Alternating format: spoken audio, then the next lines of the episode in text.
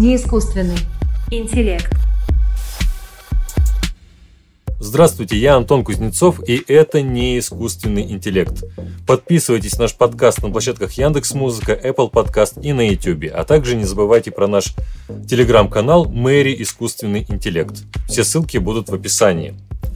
Сегодня у нас очень сложная тема. Будем говорить о философской проблематике, связанной с тематикой суицида, с, философ... с философом Алексеем Антиповым. Леш, привет, спасибо большое, что пришел. Привет, Антон. Всем доброго времени суток. Меня зовут Мэри, я ассистент Антона и помогаю ему в некотором смысле вести передачу.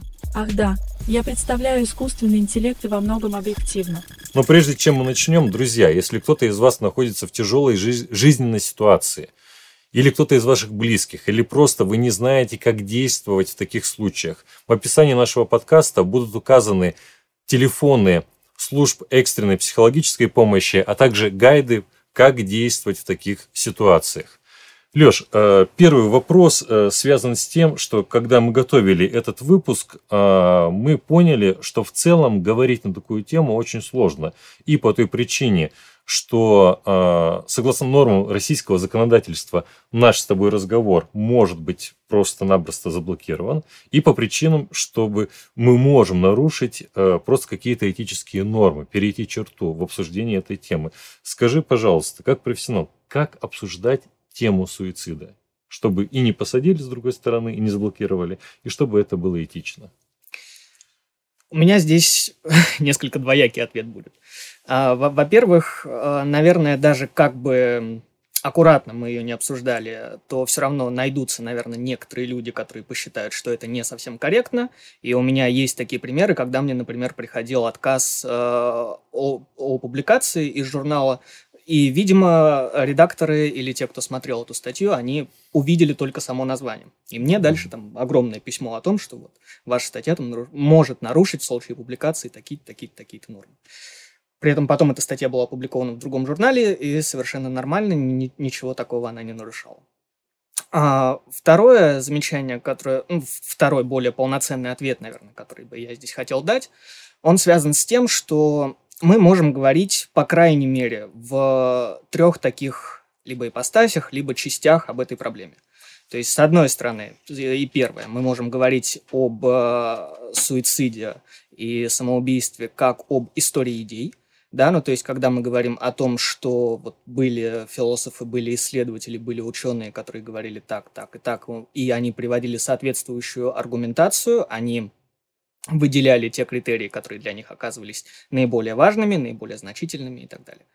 А второе, э, второе положение здесь это то, что мы можем говорить о суициде как об аргументации сторонников и противников, потому что в мире, например, э, появляются достаточно ну, много, так можно сказать, групп, а как не перейти черту? Э, в отношении угу. законов наших сложных э, мы понимаем, что здесь все зависит от субъективной оценки тех, кто будет слушать наш подкаст. И надеемся, что она будет адекватной. Но как не перейти этическую черту, когда мы будем, мы обсуж... а мы будем обсуждать аргументы, например, которые касаются против суицида угу. или за. Кто-то скажет, как вы можете, как вы можете это делать вот как избежать здесь что, обвинения в имморализме? Прежде всего хочу сказать, что данный подкаст ставит своей целью проведение некой типологизации, рождение некоторой дискуссии с целью определения объективной истины относительно такой сложной моральной и философской проблемы. Приближение к объективной истине, как к основной цели философской дискуссии, может помочь в решении этой проблемы и тех тяжелых последствий, которые она может нести. Алексей, помогите нам не оступиться в нашем благородном порыве. Здесь главное не впадать в с одной стороны морализаторство, с другой стороны в такую э, высокую патетику. То есть мы не должны э, говорить лозунгами. Да, ну то есть не говорить о том, что суицид это там вот это или то, что плохо, или то, что это хорошо. Нет, мы рассматриваем это как феномен культуры в первую очередь. И как о феномене культуры мы, культуры мы начинаем его разбирать, и в том числе э, эти аргументы, они же не принадлежат просто э, вот этим самым отдельным людям, а они зачастую выделяются, исходя из определенной и общественной повестки, исходя из того, какие социальные группы формируются, и то, как они продвигают свое некоторое видение в защиту Ну и или э, опровержение. готовясь к этому э, подкасту, я обнаружил, что есть и журнал специализированный, и термин такой суицидология. Как я понимаю, вот, под этим термином подразумевается совокупность исследований, связанных с этой тематикой, правильно? Да, сам термин суицидология, если можно, я немного о нем расскажу тогда. Да, Да-да-да. Сам, сам, сам этот термин, он достаточно новый. То есть э, он появляется, по крайней мере, он начинает активно разрабатываться в 20 веке. Кто-то говорит о том, что он появляется там где-то с 29 года. А, вот в одной из монографий я это видел. Но при этом я видел э, текст э, российский еще до, до револю- революционный, э, 90 1891 года в котором употребляется немного в измененном виде это слово. То есть там употребляется оно как «сюисидологи». Мгм. Да, вот такой больше франкофонский вариант, на- Мгм. наверное, но при этом он э, появляется и э, как в- один из создателей вот современной такой суицидологии с э, центрами помощи кризисной, Мгм. это Эдвин Шнейд- Шнейдман, который э, американец-психиатр, который, собственно, с этой проблематикой начинает работать. Мгм. Он а, начинает издавать специализированный журнал первый по этой теме и как бы э, там передает такой разговор, который был с редактором, о том, что, э, собственно, это слово, ну, как незаконно рожденный неологизм, Мгм. да, потому что два разных, э, из двух разных языков корни, из латыни и из греческого. Ну, таких примеров мы знаем немало.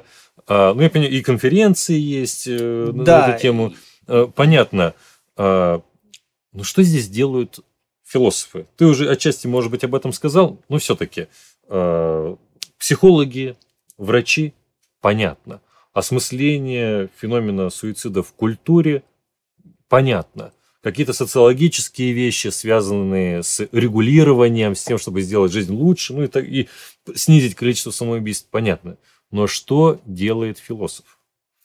Философ и понимание су- суицида в философии, или вот как это а, отдельно может быть названо дисциплиной, как философская суицидология, и это то, что в нашей стране, например, тоже развивается, и, например, один из исследователей, который это активно делает, это Сергей Аванесов. А, Ну и ты, у тебя диссертация про суицид.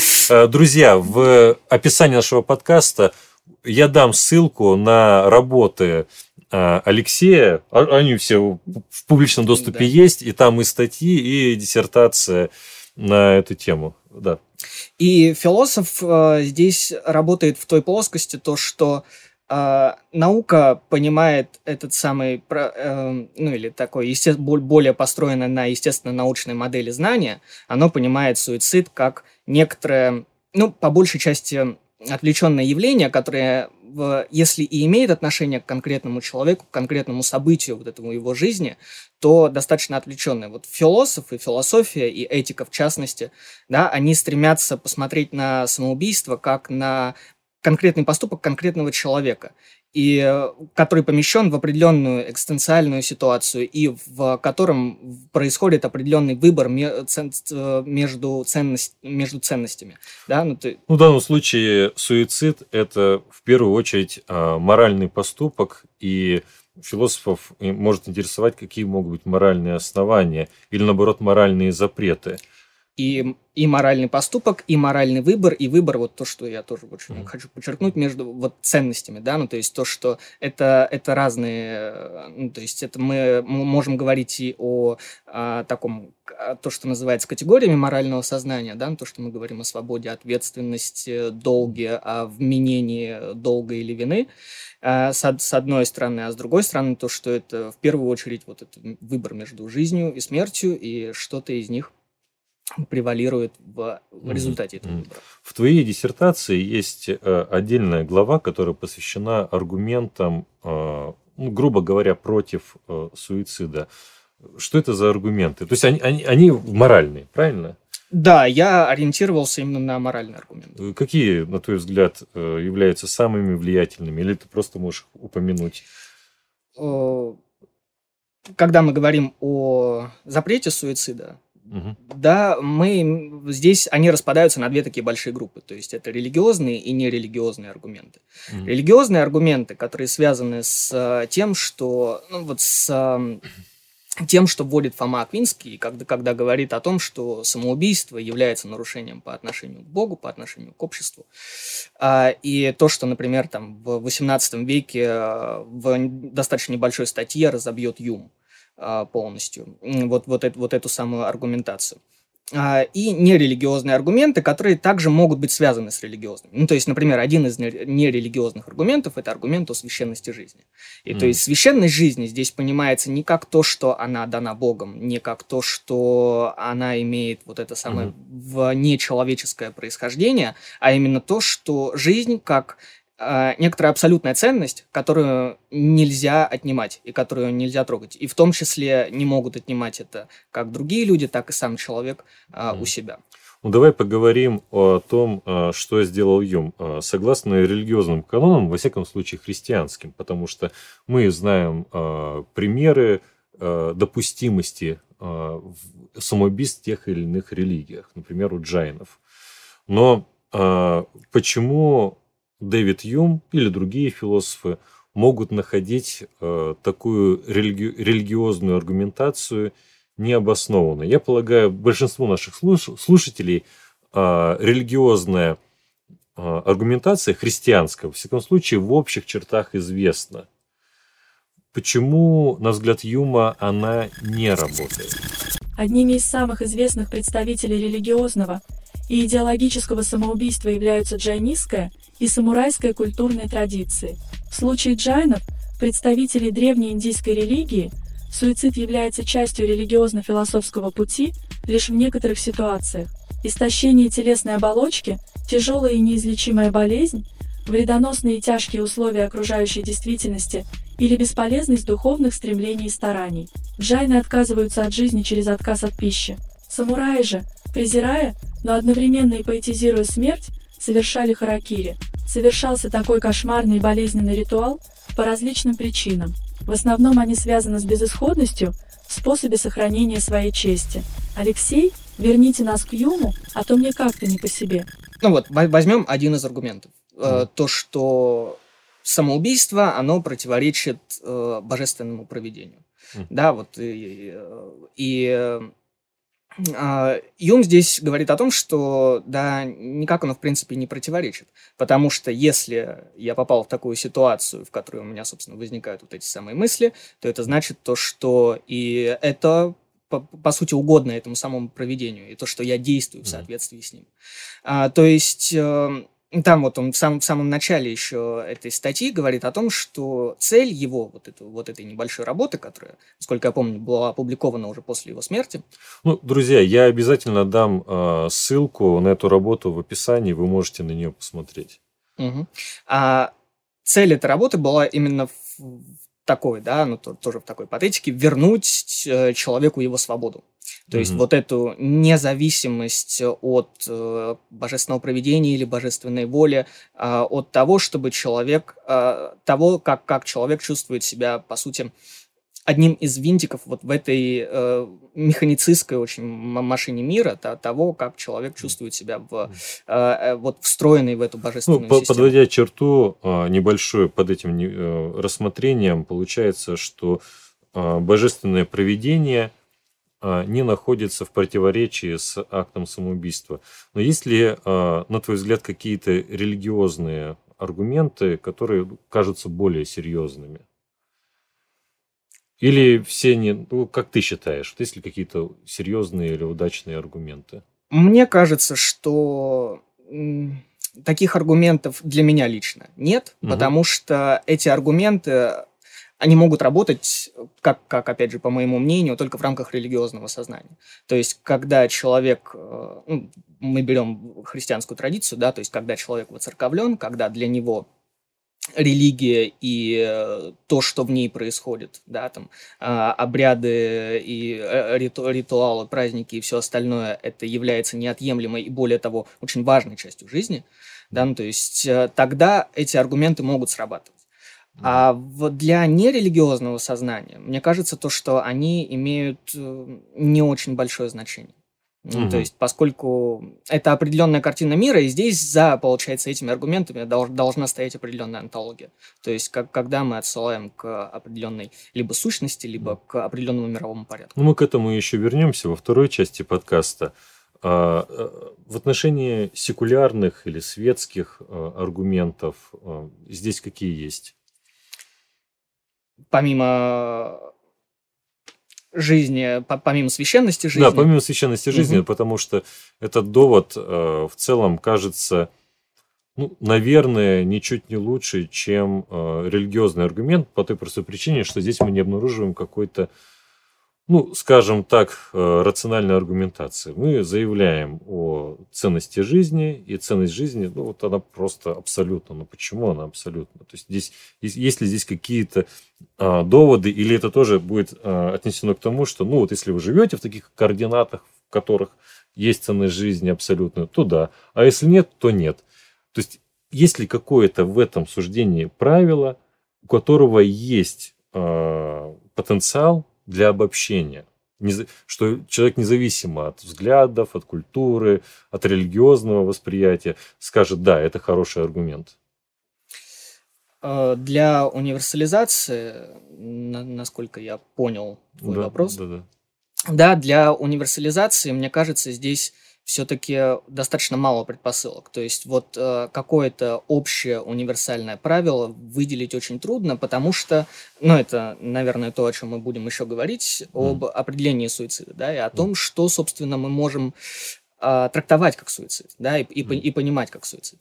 Ну, а если говорить о других аргументах, которые могут быть выделены, то это, например, аргумент общего блага, то есть mm-hmm. то, что человек как таковой, вот он э, являющийся частью общества, а, он таким, таким образом является часть, э, частью того, кто создает это самое общее благо, да, или mm-hmm. здесь вот тоже близкий аргумент ролевой ответственности, то есть то, что человек это всегда не человек, который находится в, как, в, в какой-то индивидуальной позиции, оторванной от всех, mm-hmm. а то, что он связан еще с другими, и то, что его а, например, вот это самое самоубийство, оно влияет на его как ближайшее, так и, наверное, какое-то второстепенное ну, окружение. Мне кажется, что это аргумент из э, перспективы утилитаристской этики, которая заявляет, что наши действия должны э, максимизировать всеобщее благо. И в данном случае, как я понимаю, эту аргументацию, которую ты сейчас приводишь, э, самоубийство – акт самоубийства может сдавать э, модель поведения для других, которая является неприемлемой с точки зрения максимизации общего блага.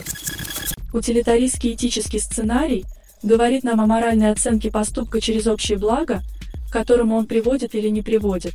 Вышеупомянутый Дэвид Юм в своих воззрениях ушел от узкого утилитаризма, говоря об абстрактном альтруизме.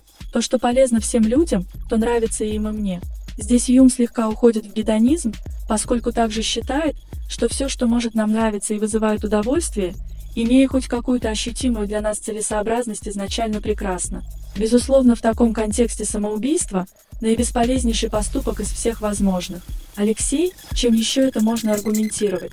Не только модель поведения, угу. но и это же прямой вред, который наносится, например, э, близким людям, которые очень долгое ну, конечно, время конечно. Не, не, не могут пережить это. А, вред, который наносится, например, и обществу, да, ну то есть потому что человек, который, ну вот... Эм, лишает себя, э, точнее, лишает общества своего присутствия, ведь он лишает его и тех плодов, которые он бы мог, например, этому обществу принести. Но здесь вот в противоположность этому, например, приводится достаточно ну, они умозрительные очень, да, вот такие гипотетические ситуации, если можно, я мал- маленькую да, такую да, приведу. Давай, давай. То есть э, здесь э, начинает включаться такой механизм, ну, механизм аргументации, когда мы выстраиваем некоторую гипотетическую ситуацию, э, но при этом пытаемся поместить туда достаточно реального человека. Ну, то есть, вот, например, э, приводится пример с тем, что предположим то, что Эйнштейн хотел покончить с собой. И вот то, что мы его от этого останавливаем и, ну, как бы заставляем его жить, да, заставляем продолжать его жить. А, аргумент здесь складывается в том, что э, раз вот этот самый человек, да, в данном случае Эйнштейн, пришел к тому, что он захотел за- покончить с собой, Мгм. то, скорее всего, он находится в очень ну, негативном, депрессивном, да, и как, каком-то еще достаточно плачевном состоянии, Мгм. так что он, Мгм. а, даже если бы мы оставили его жить, не принес бы тех плодов, которые он смог, бы смог, смог принести без этого. Да, ну то есть вот как бы, не знаю, нормально объяснил или нет, а, вот э, при- примерно такая аргументация также складывается. Мгм. Но, а, Так это- что вот, да, с, э, извини, перебиваю, с утилитаризмом. Да, ну то есть то, что вот это не только ролевая модель, не только поведение, но и прямой урон обществу может наноситься. Да, но а, аргумент э, против такого рассуждения может состоять в том, что а, тогда мы здесь должны полагаться на истинность утилитаризма и то, что э, если человек является утилитаристом, то акт самоубийства непоследователен и имморален. Но если а, человек не принимает утилитаристскую точку зрения на этику, а принимает, например, этику, как, это, как пишет об этом Дерек Парфит, э, личного интереса, self-interest, да, и здесь для него не играют утилитаристские мотивы какой-то решающей роли. Исходя из такой этической перспективы э, собственного или личного интереса, а можно ли говорить о, о наличии аргумента против самоубийства? Или о том, что э, наоборот, самоубийство показывает непоследовательность такой этической позиции. Мне кажется, мы частично можем об этом говорить, в том плане, что эм, логика, э, связанная с тем, что человек, уже немного озвученное, то, что он не находится всегда в отрыве от всех остальных, то, что и его личные интересы, они также не могут быть оторваны от того сообщества, в котором он находится, того, Мгм. того, того, например, близкого круга. И поэтому а, почему я говорю частично? Потому что это частично может останавливать человека от э, совершения подобного шага. Потому что, например, да- даже не боязнь, а ну, вот это нежелание при- причинять близким вред, а, который, возможно, они сами не смогут полноценно пережить и до конца своей жизни, он может также включаться вот в этот самый личный интерес, да, Да. так, так же, как забот, за, забота о других, вот эти Да. самые обязанности перед Я, другими. я, я с тобой хочу поспешить с- согласиться а, а, по, по той причине, что сам Парфит, когда рассуждает о теории личного интереса, он а, говорит, что если теория личного интереса, этика личного интереса – это вот чистый такой эгоизм, то здесь будут просто противоречия. Вот такая ультраэгоистическая позиция, она на самом деле не может соответствовать э, теории личного интереса. И ну, в рамках нашего с тобой, с тоб- с тобой разговора получается, что даже если вы занимаете вот такую позицию этическую, что действуйте в соответствии со своим личным интересом, в любом случае в ней будут какие-то утилитаристские нотки, которые э, будут говорить о том, что самоубийство морально непоследовательно даже в том случае, если вы следуете этике личного интереса, что вам все равно на, на всеобщее благо, но ва- вы, вы интересуетесь сами себя. Но если вы интересуетесь сами себя как эгоист, то это непоследовательно, потому что вы не сможете просто свои собственные личные интересы удовлетворять. Наверное. Да, я думаю, да. Извини, пожалуйста, мне просто э, так эта тема интересна. Но Нет, это А, очень хорошее а, рассуждение. Да, но в, цел, в, цел- в цел- в целом-то э, вырисовывается такая картина, что традиционные аргументы против самоубийства это, во-первых, когда человек ведет себя просто снимать с себя ответственность, да, и в этом в этом плане стр- странная ситуация получается, что мы как будто бы можем винить человека, который совершает самоубийство. Вот так. Ну, согласно тем аргументам, которые были предложены, Мгм. человек, который совершает самоубийство, он совершает э, моральный проступок. Ну, Морально неодобряемое действие. да. Да, морально неодобряемое А более действие. того, в средневековье, и в частности, и в новое время тоже, это было не только морально неодобряемым, но и юридически неодобр- неодобряемым действием. И то есть то, что, э, ну, тоже, опять же, в, христиан, в рамках христианской парадигмы, это самоубийца, это отказ в погребении, да, Мгм. в полноценном погребении и отпевании. В, насколько я знаю, в странах Западной Европы это бы, мог быть еще отказ э, в признании завещания, да, по полноценным, то есть это отбирание имущества. Ну, а в некоторых особо, с одной стороны, жестоких, а с другой стороны, курьезных случаях это могло быть и посмертное наказание тела. Это как? Ну, в, в литературе приводится один из таких примеров.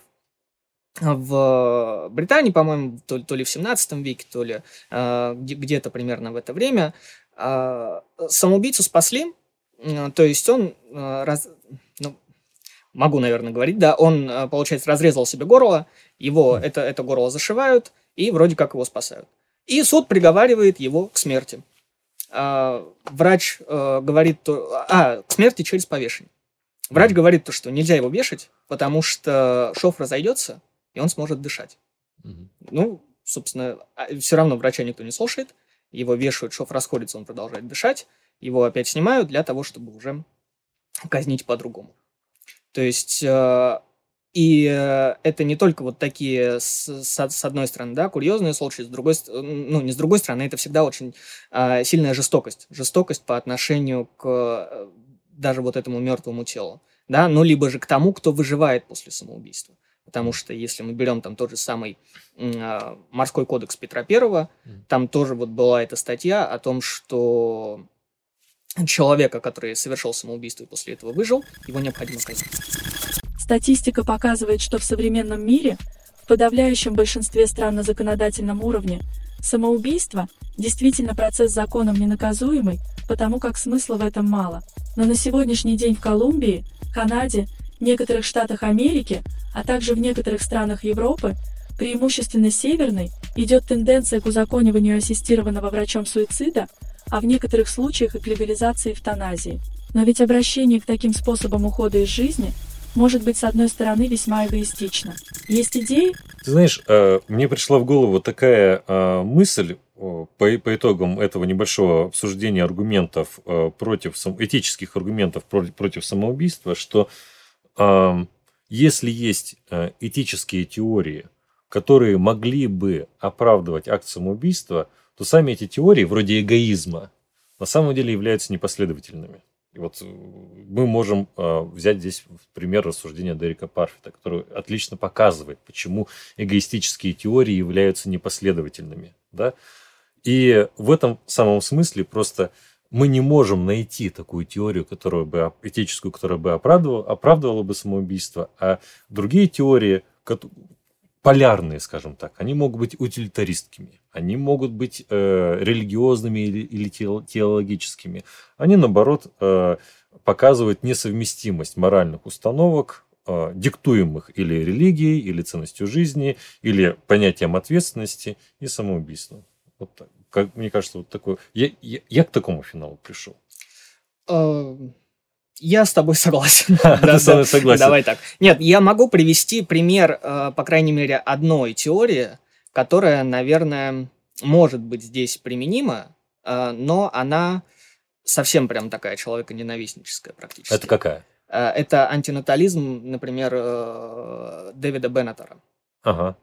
А, где он там говорит о том, что человечество должно отказаться от прокреации, да, потому что у нас... А что, а что такое прокреация? Э, создание людей. Ну, то есть от, от размножения. Потому что людей... Ну, поэтому и антинатализм. Да, поэтому антинатализм. То есть людей и так слишком много, у нас перенаселение, от этого страдают все, от этого страдают и люди, и планета от этого страдает, да, там посмотрите на озоновые дыры, э, посмотрите на все, все на загрязнение, на тот урон, который мы наносим, в том числе, там, не знаю, через сельскохозяйственное животноводство, да, ну, то есть когда мы вот, mm-hmm. выращиваем животных только для того, в, в этих маленьких стойлах, только для того, чтобы а, они были убиты, и нам на стол положили стейки. И э, вот в его, в, рам, в рамках его позиции, да, ну, то есть там первое это отказаться от деторождения, А, да, в, второе это ну, то, то, к чему может привести, да, ну, то есть к тому, что, в принципе, э, самоубийство, оно, и вот он выступает одним из яр, ярых против, э, сторонников, точнее, тех, кто раз, э, пытается разбивать вот эти аргументы, которые приводятся. Угу. И он пишет по этому поводу достаточно интересные, на самом деле, статьи, ну, с точки, с точки, с точки зрения таких... Теоретической, конечно. Теоретических, да, ну, то есть с, с точки зрения того, как здесь можно посмотреть на эту проблему, да, mm-hmm. и как, как эти аргументы можно, как с ними можно работать. Действительно, Дэвида Бинатара называют самым пессимистичным философом нашего времени. У него есть книга, которая называется «Лучше никогда не существовать».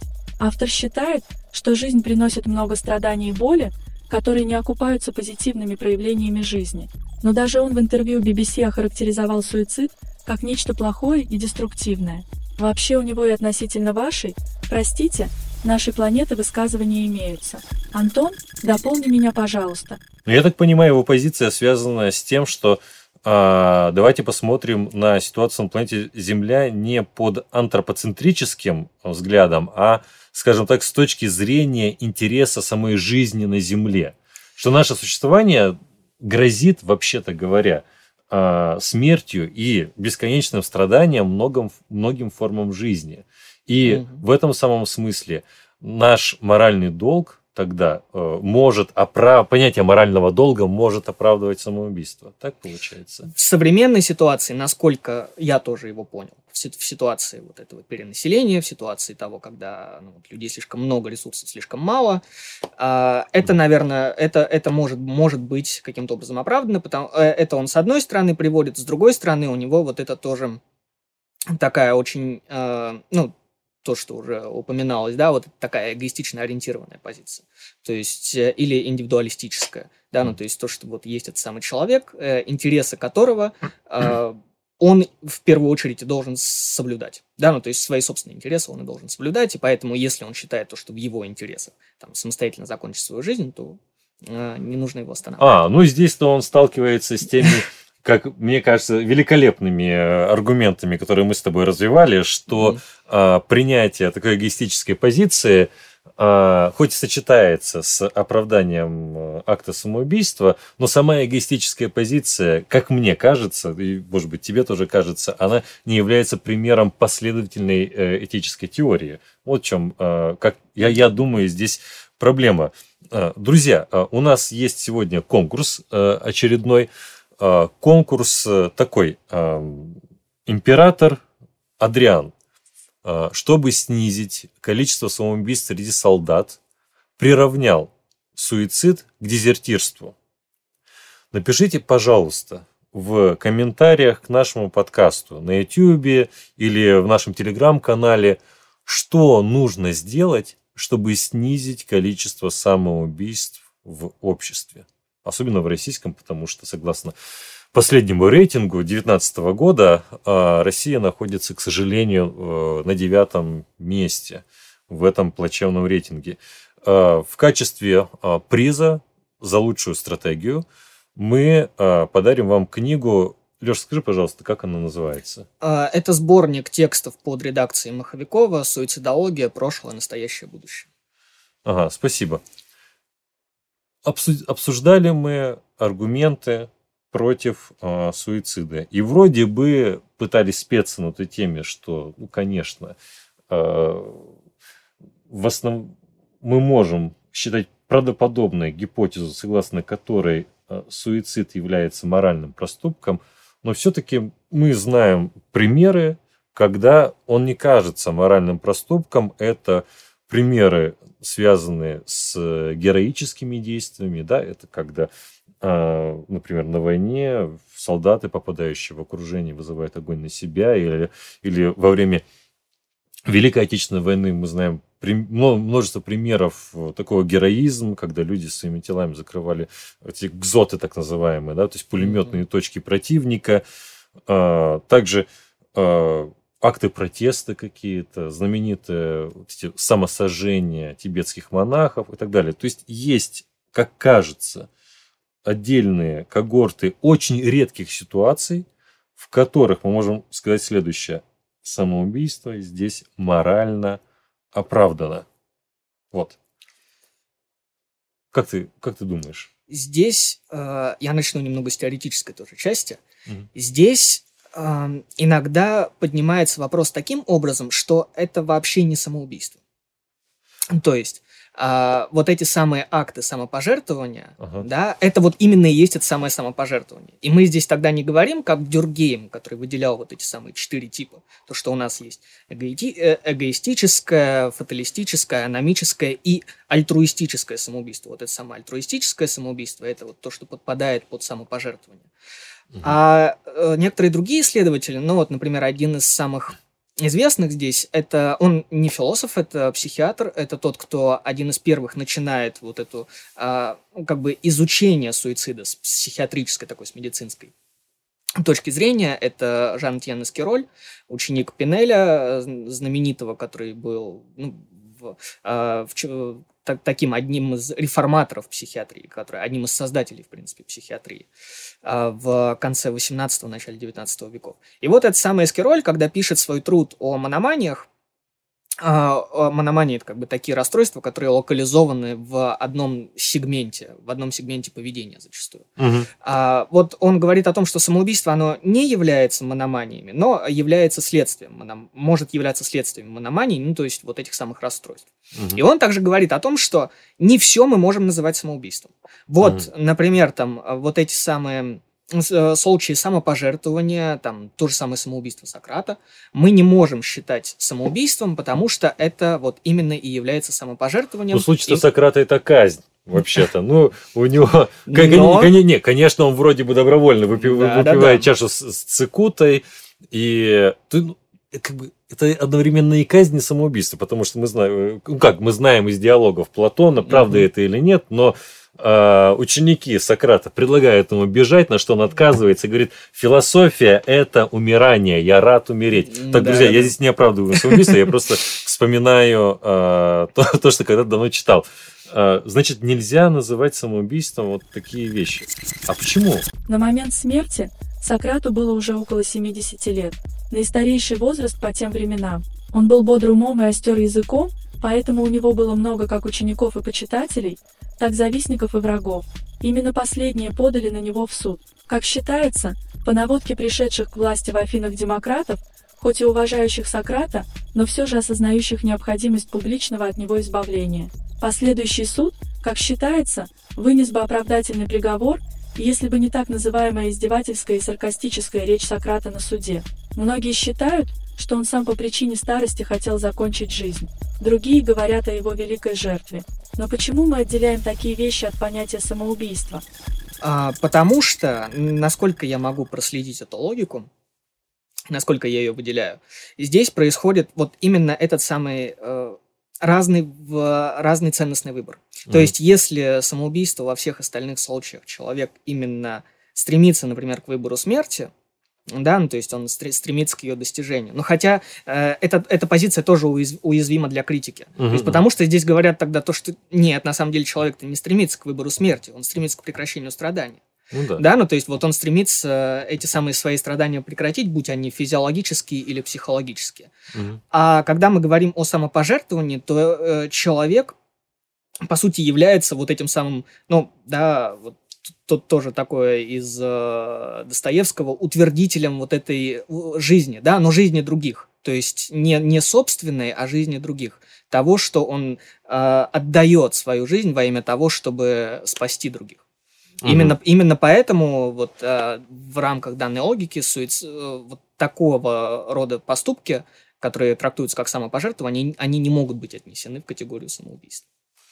Ну и то, что связано с э, некоторыми случаями религиозных самоубийств тоже. Другими словами, Да. под, а, в литературе а, под суицидом подразумевается акт, э, поступок, который связан с тяжелым психологическим состоянием человека и, или физиологическим состоянием, правильно? Если мы берем больше такую психолого-ориентированную или психиатрически ориентированную литературу, да. Но действительно кажется, что это непоследовательно, потому что здесь э, люди по... ну, сложно выговорить это, это словосочетание по доброй воле, да? Мгм. Но самоубийство – это когда человек сам себя убивает? Не все ли равно, каковы причины? Это же все равно самоубийство. Нет, получается, не Ну, все равно. А, Ну, получается, нет. Но это тонкий вопрос. Почему? Потому что мы видим здесь примеры аль- альтруистические, да, самоубийства из долга, ради других и так далее.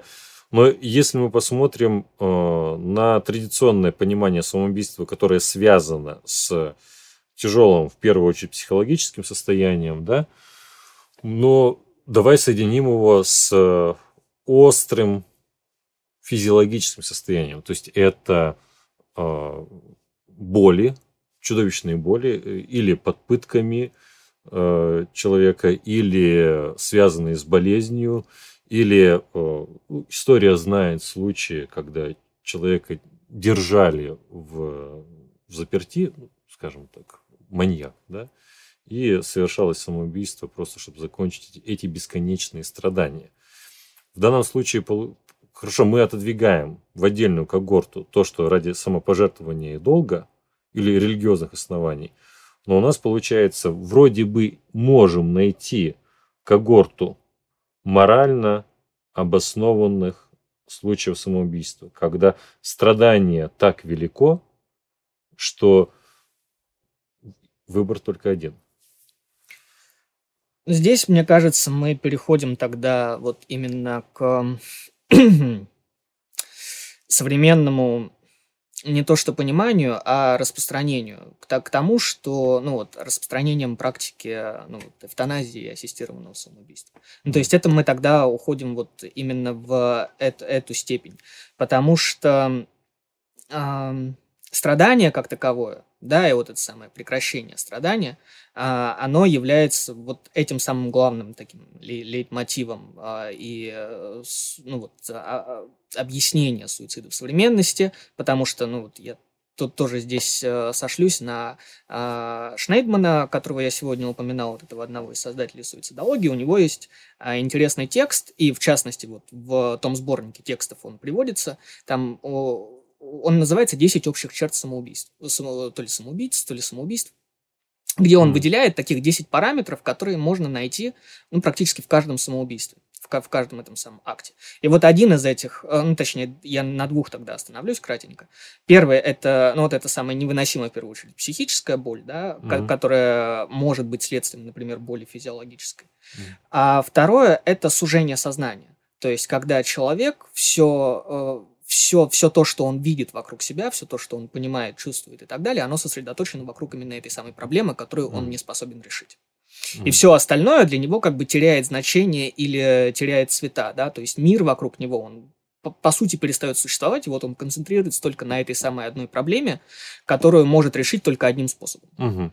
Да, вот э, именно поэтому здесь э, это самое стра- страдание и прекращение страдания, да, вот является этим. Но это большая лейтмотивом. проблема, потому что это размывает наши, наши предыдущие аргументы против самоубийства, поскольку э, понятие страдания – это не линейкой длину измерять. Да? То есть мы не, Мгм. мы, как мы можем оценить, насколько сильно страдает человек, чтобы сказать, вот здесь это моральный проступок, как мы до этого говорили, а вот здесь это не моральный проступок. Мы не можем винить человека за то, что он сделал, потому что уровень его страданий был просто чудовищный. Как, как, э, то есть, как это морально? Как, то есть, как, какие есть этические инструменты, которые нам позволяют отличать одно от другого? извиняюсь, ну, это звучит как-то, может быть, похабно или очень неэтично, но как э, нам страдания категоризировать? Как нам понять, в какой ситуации это, это будет моральный проступок? И это морально недопустимо. В какой ситуации все меняется? Мне кажется, мы сейчас э, возвращаемся к проблеме, э, собственно, утилитаристской. Да, ну то есть вот Да, здесь, да, здесь да, также, да, как посчитать да. счастье, как посчитать страдания. Да, ну то есть э, можно, как э, Бентам, да, это делал, поп- попытаться выделить как, как какие-то графы с определенными параметрами в них. Мгм. Это достаточно сложно.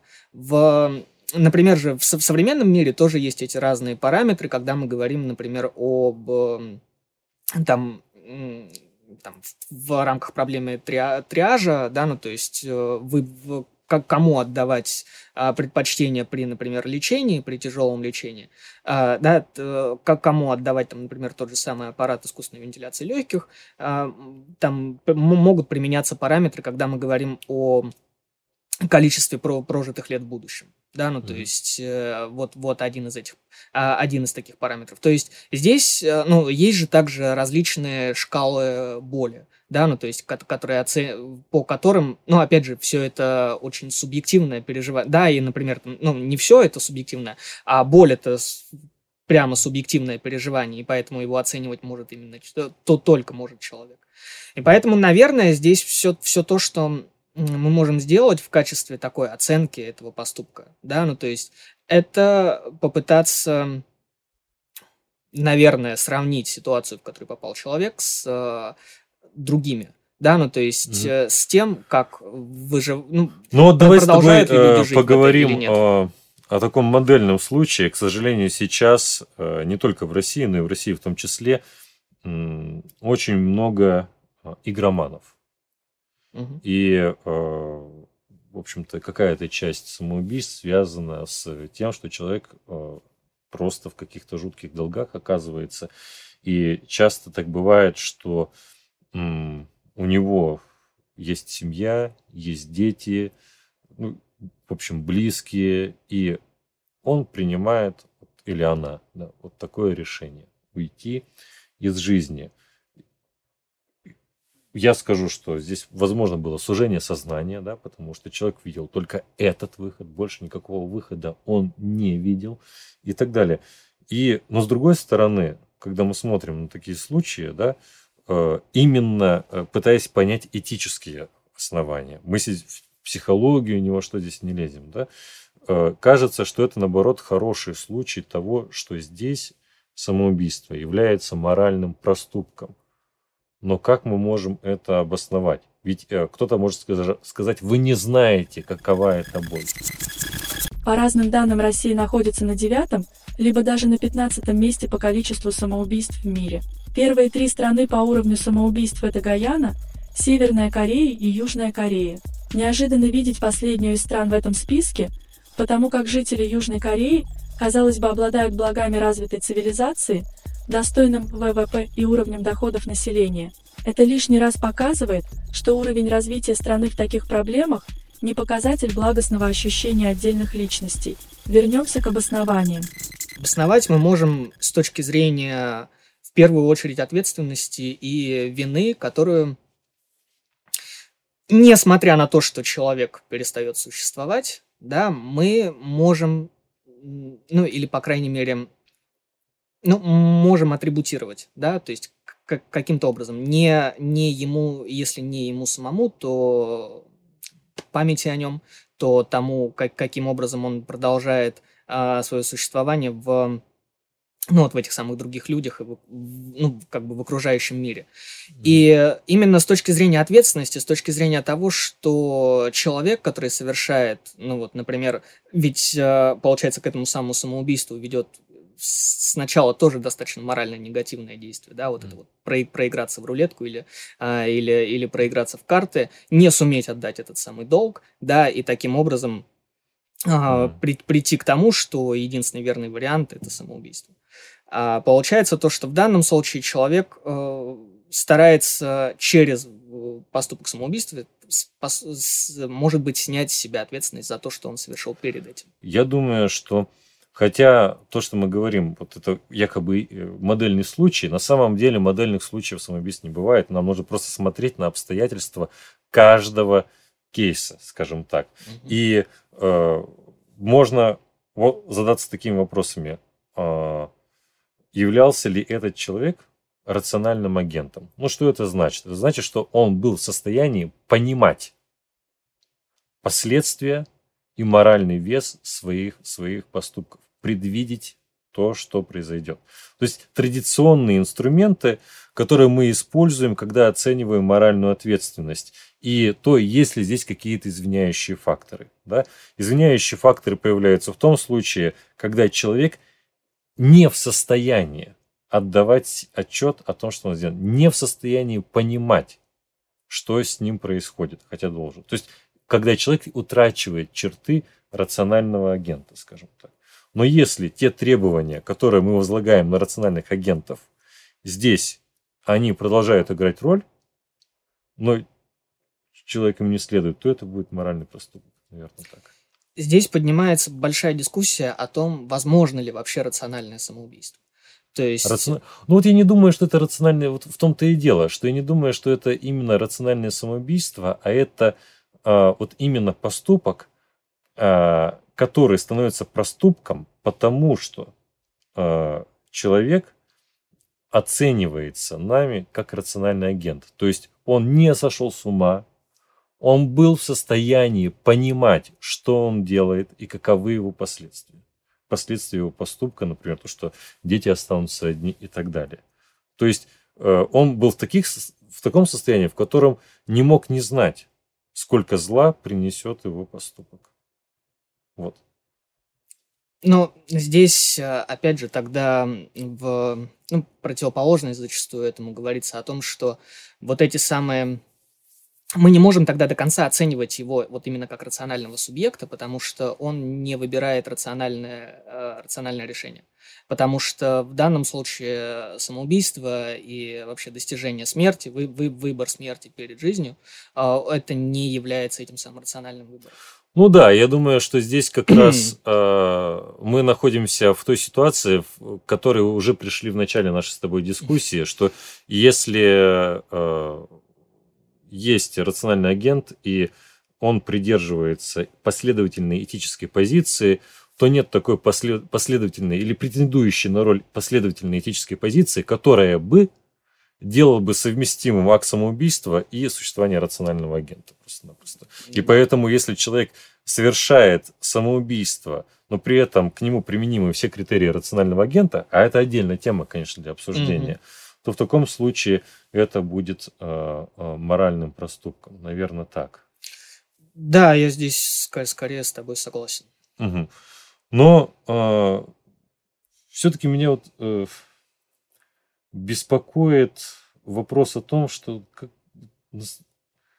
самоубийство из подвига. Почему же оно не является... То есть понятно, что это наверное, такой э, волюнтаризм или просто консенсус, что давайте мы не будем это называть самоубийством. И, наверное, здесь же э, логика в том, что эвтаназия не, не называется самоубийством, а эвтаназией. Здесь мы э, возвращаемся к этой тон, тонкой грани между самоубийством э, и э, самопожертвованием, да, потому что угу. мы, мы об, об, ну, наверное, э, грань, такова, что в случае самопожертвования или а, убийства из долга да, себя, здесь как раз рациональный агент никуда не исчезает и знает, что он делает, и он действует, исходя из, каких, из, из какого-то морального предписания, которое в данном случае может быть оправдано. Но в случае, когда мы говорим о самоубийстве, которое совершается в аффективном состоянии, в том состоянии, когда человек не в состоянии отдавать, отдавать себе отчет в своих действиях, то это просто ну, уже разница, мы не можем смешивать эти случаи. Э, да, так, сначала, да, тогда. Да. А, да, может быть, я здесь не совсем корректно выразился. Вот эта точка зрения о том, что самопожертвование мы не можем называть самоубийством, это одна из существующих точек зрения. И поэтому здесь вполне, вполне мы можем в рамках других концепций, в рамках, в рамках анализа рассматривать э, самопожертвование как, э, ну, возможно, случай вот именно этого самого э, самоубийства, которое в, морально санкционировано, да, ну, то есть, которое может совершаться во имя долга, э, и которое может совершаться для того, чтобы э, этот самый долг исполнить. Угу. И вот эта грань или разница да, между самоубийством и э, с, с, самопожертвованием, э, мне кажется, она, ну, наверное, не совсем нуждается в прояснении. Угу. Ну, то есть, да, вот э, да, и поэтому там вот этот самый вопрос о том, на каких основаниях, да, ну то есть потому что вот к вопросу об эвтаназии, mm-hmm. к тому, что вот эвтаназия называется именно эвтаназией, а не самоубийством, а, это связано с, с с одной стороны, с основаниями, с другой стороны, с действиями, которые совершаются. Угу. Потому что, когда мы говорим, например, об эвтаназии, то действие будет совершать другой человек. А, не, а не сам вот этот самый умирающий пациент. Да, и поэтому есть же другая категория, есть ассистированное врачом самоубийство.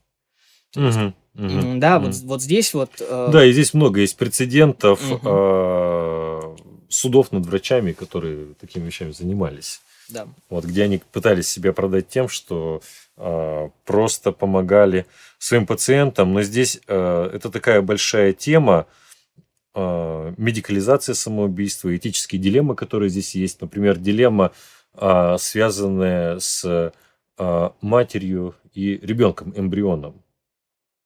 Когда вопрос заходит о выборе между жизнью матери и жизнью ребенка. Если дать жизнь ребенку, то мать умрет. Или, а если э, ребенка, ну, прервать беременность, да, и ребенок умирает, тогда мать не выживает. Какое решение должна принять мать в данном случае? Каково должно быть моральное предписание к самопожертвованию, или оно должно быть более эгоистическим? Это очень сложная тема, и э, я думаю, что э, проблематику медикализации самоубийства, эвтаназии мы обсудим а, в отдельном подкасте. Пока, Леша, спасибо большое, что ты пришел. Очень интересно мы, мне кажется... Спасибо по... большое за приглашение. Да, очень интересно мы поговорили. Друзья, не забывайте подписываться на наш подкаст на площадках Яндекс Музыка, Apple Podcast и на YouTube, а также не забывайте про наш телеграм-канал Мэри Искусственный интеллект. И я передаю слово как раз нашей любимой замечательной Мэри для резюме. Однозначно, самоубийство является аморальным и ужаснейшим решением из всех, которые только возможно принять. Здесь трудно быть объективным. Ни у какого человека нет такого выбора, поскольку в человеческих сообществах абсолютно справедливо принято считать жизнь высшей ценностью. Мы можем лишь типологизировать такие происшествия и говорить о моральном выборе того или иного человека, потому как некоторые из таких страшных ситуаций могут носить героический характер и дарить жизнь другим людям. Тем не менее, наилучшим выходом для человека будет не допускать ни ситуаций, приводящих к суициду, ни ситуаций, требующих героического самопожертвования. Берегите себя.